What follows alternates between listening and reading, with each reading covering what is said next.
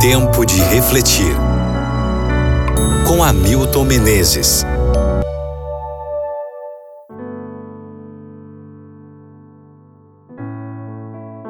Salmo 42, versículo 5. Por que você está assim tão triste, ó minha alma?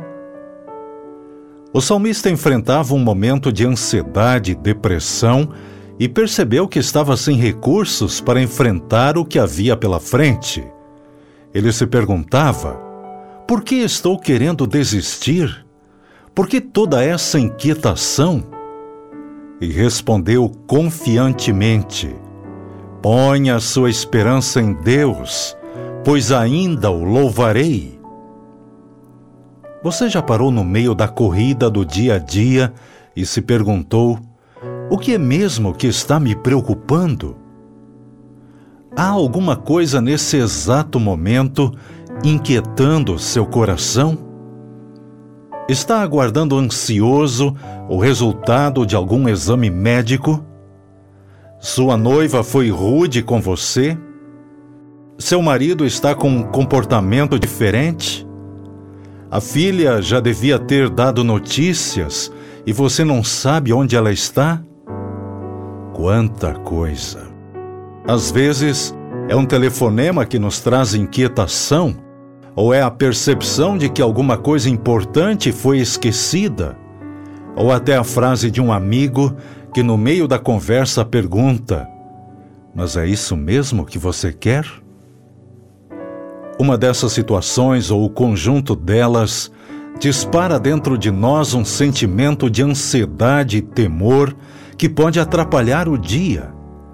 A imaginação vai a mil por hora. Ficamos com aquela imagem inoportuna aparecendo na tela do computador e clicamos uma e outra vez para que ela desapareça porque está tirando nossa concentração.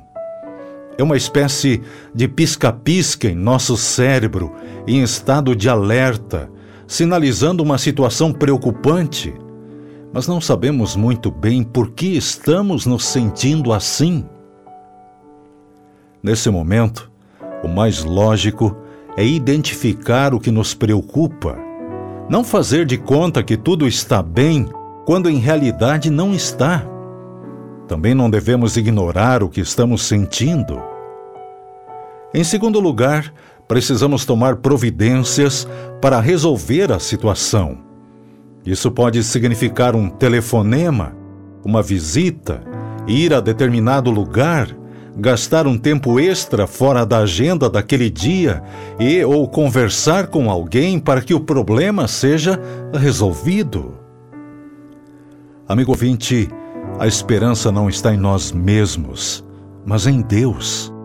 Devemos ir a Ele e permitir que Ele interprete nossos anseios. Quem sabe a situação não seja tão grave assim. Temos que pedir finalmente que Ele nos supra de força para enfrentar a situação. Como é bom começar o dia sabendo que temos ao nosso lado alguém que sabe como nos tirar do labirinto em que nos encontramos. Coloquemos nossa esperança no Senhor. Ele nos livrará. Vamos orar? Senhor Deus, nossa confiança está em Ti.